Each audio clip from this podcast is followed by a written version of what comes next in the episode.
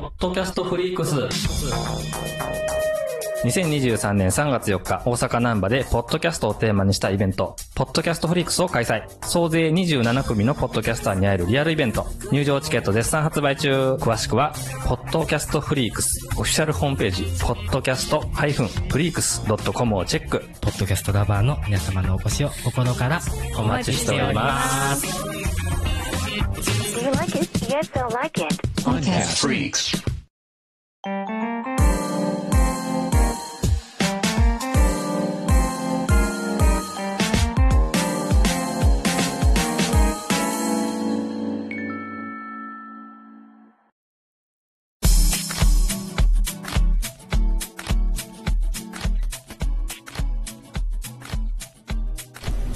はい、どうも、ザボでございます。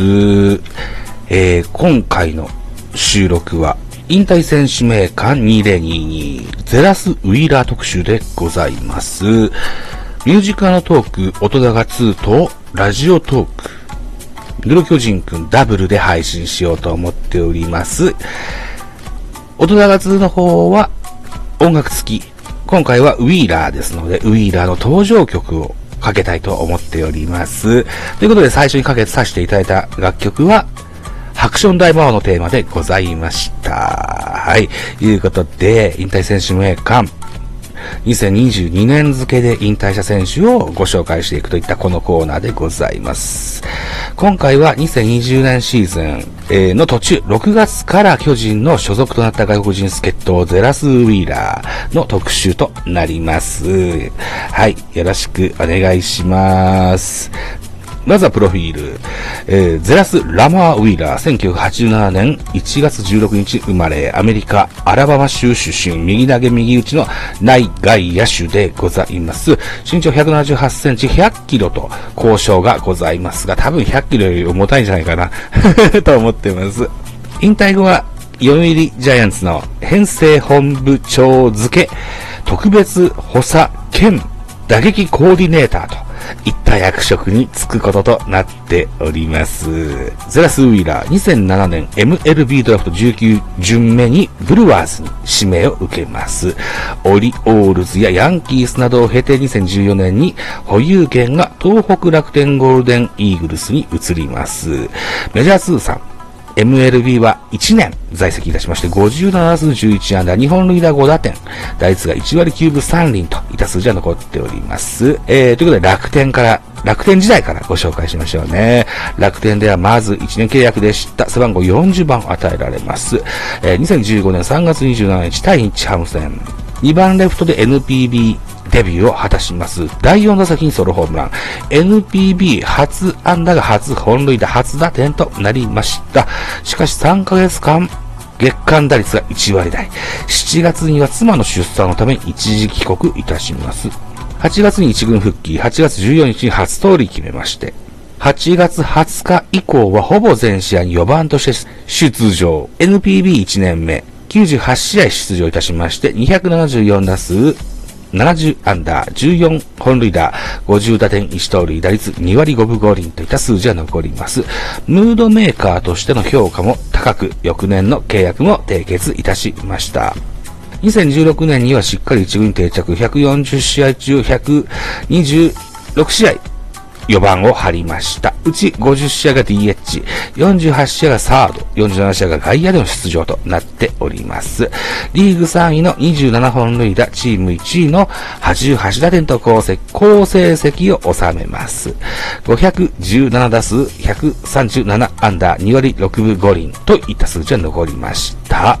2017年はペゲーロ、そしてアマダー、というね、ウィーラーと同じタイプのパワー系の助っ人の加入もございまして、重量打線を構築。7月までは、ウィーラーは3割近い高打率をキープしておりましたが、8月15日に放った26号の本塁打以降26試合連続無本塁打と、チームとともに調子が下降していきます。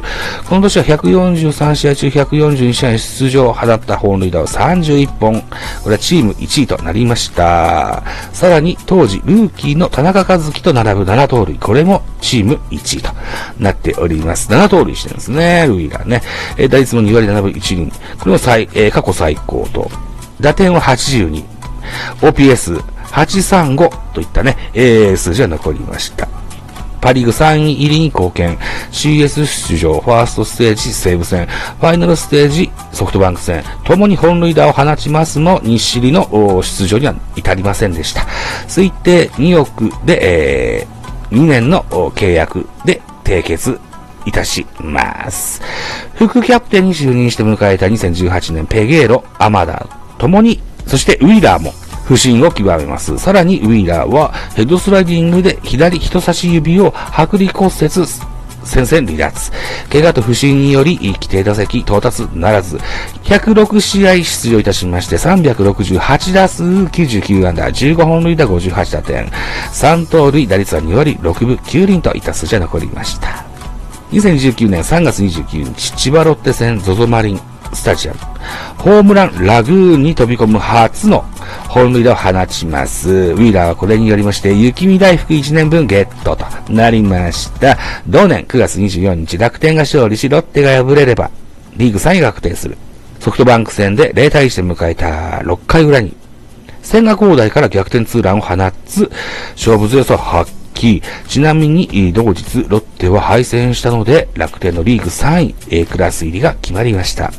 この年のウィーラーの成績は、117試合出場いたしまして、411打数100アンダー、打率は2割4分3厘、19本塁打97点、犠牲フライ10本、併殺打22、これはリーグ1位となりました。2020年は助っ人のポジション争いに、ブラッシュとロメロに敗れ、開幕は2軍スタートとなりました。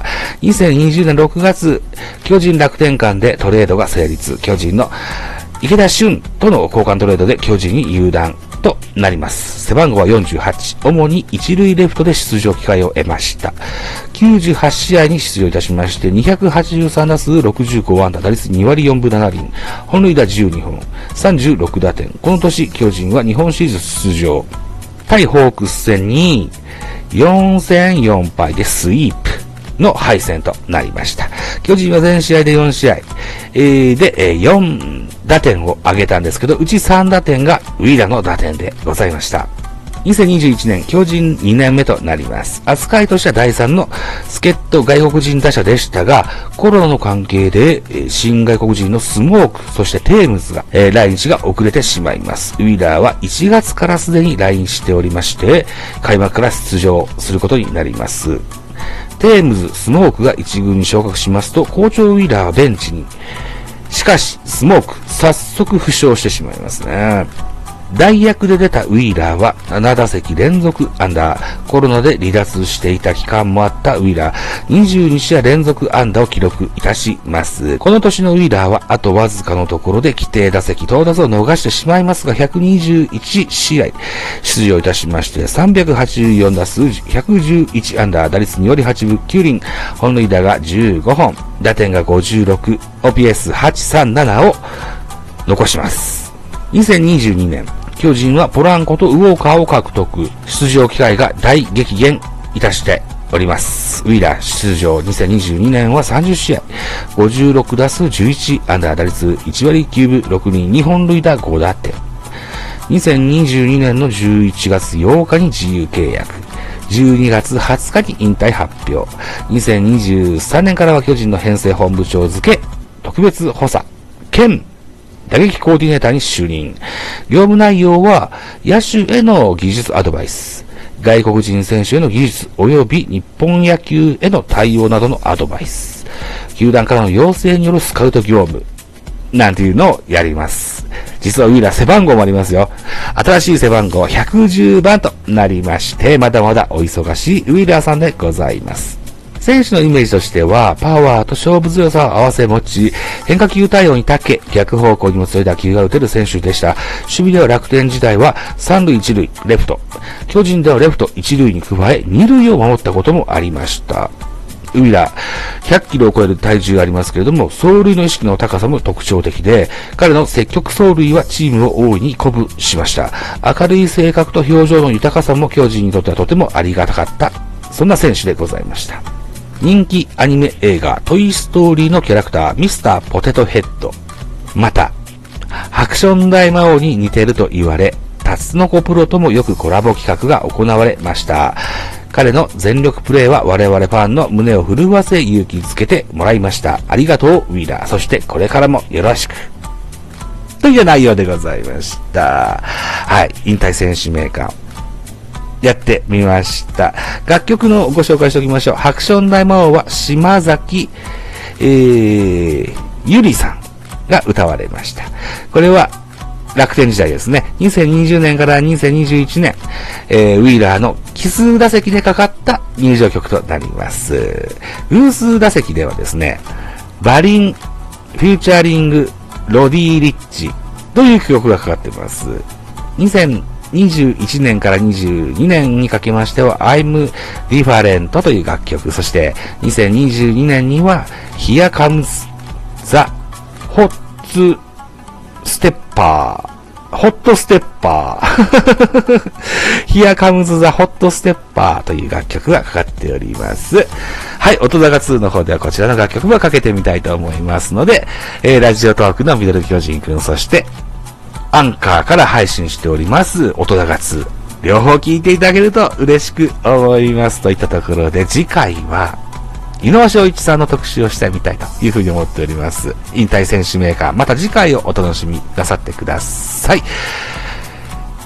どうもありがとうございました。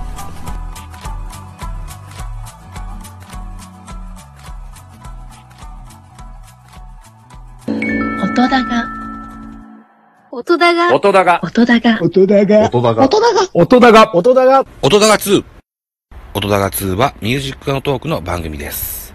Spotify でお聴きいただけます。トークパートのみを上げる場合もございます。その時には Apple Podcast 等々で聞くこともできますよ。ぜひ聞いてやってください。音だが